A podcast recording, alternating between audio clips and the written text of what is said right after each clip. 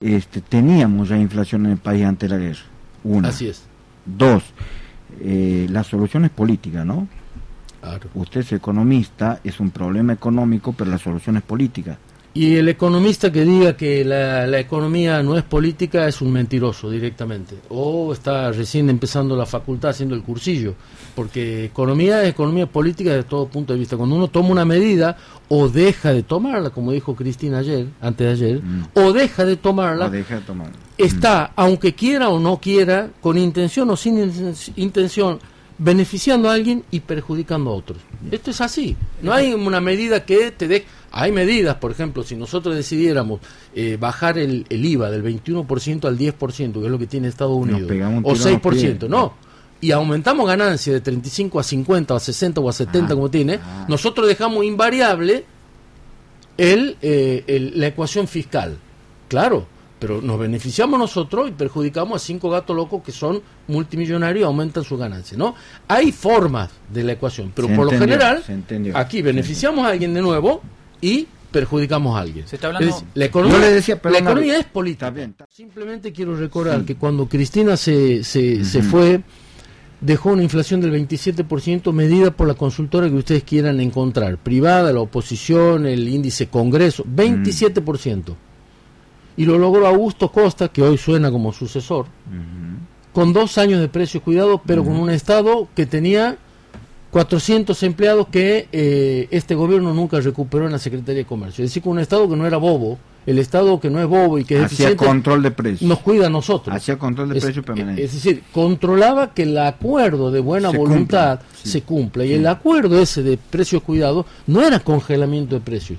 Lo tenía tres meses, analizaban con el sector comercial y productor cuáles eran las causas justificativas de un aumento de precios y autorizaban o no ese aumento pero cada tres cumpla, meses. pero que se cumpla. ¿Y qué pasó con la inflación? Bajó a la mitad, del 54 al 27%. Es decir, que la decisión política, como bien vos planteas, Dante, hay una, tiene que haber una decisión política y eh, en, en términos económicos y luego hacer que se cumpla. ¿Cuántas leyes tenemos en nuestro país que no se cumplen? Entonces, ¿para qué vos vas a seguir haciendo? Hacer Claro. cumplir la ley que ya existe. Claro. Existe ley de góndola, existe eh, ley dijo- antimonopolio. Y a gran parte del electorado y, a- cumplir, y de la sociedad le encanta cuando hablan de institucionalidad, Mm. de seguridad jurídica. Bueno, respetar las leyes. Ah, si no, si eso no es, si eso no es lo primordial y lo primero, entonces eh, no, vivimos en la selva.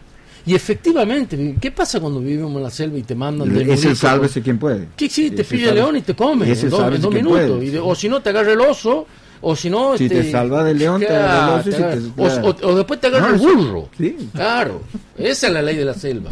Bueno, así vivimos hoy con un Estado ausente. Tenemos un Estado bobo. ¿Cómo al siguiente día de haber asumido este gobierno no reincorporó esos 400 empleados en la Secretaría de Comercio? 400 están esos empleados. Nunca más se recuperaron esos 400 empleados y eran los tipos que te atendían el 0800, al eh, Defensa del Consumidor, eran los tipos que te organizaban con las provincias de Precio y Cuidado. Hasta que llegó Feletti, Precio y Cuidado era una joda de la mano de, de la, de la, de la. Paula Español. Que estuvo- bueno, parece que no. Y lo que dice Feletti ahora, bueno, yo puedo andar con Precio y Cuidado, pero no puedo hacer maravilla. No. Independientemente que lo tendría que haber hecho la- al interno, no al ¿Se externo. tiene que ir Guzmán?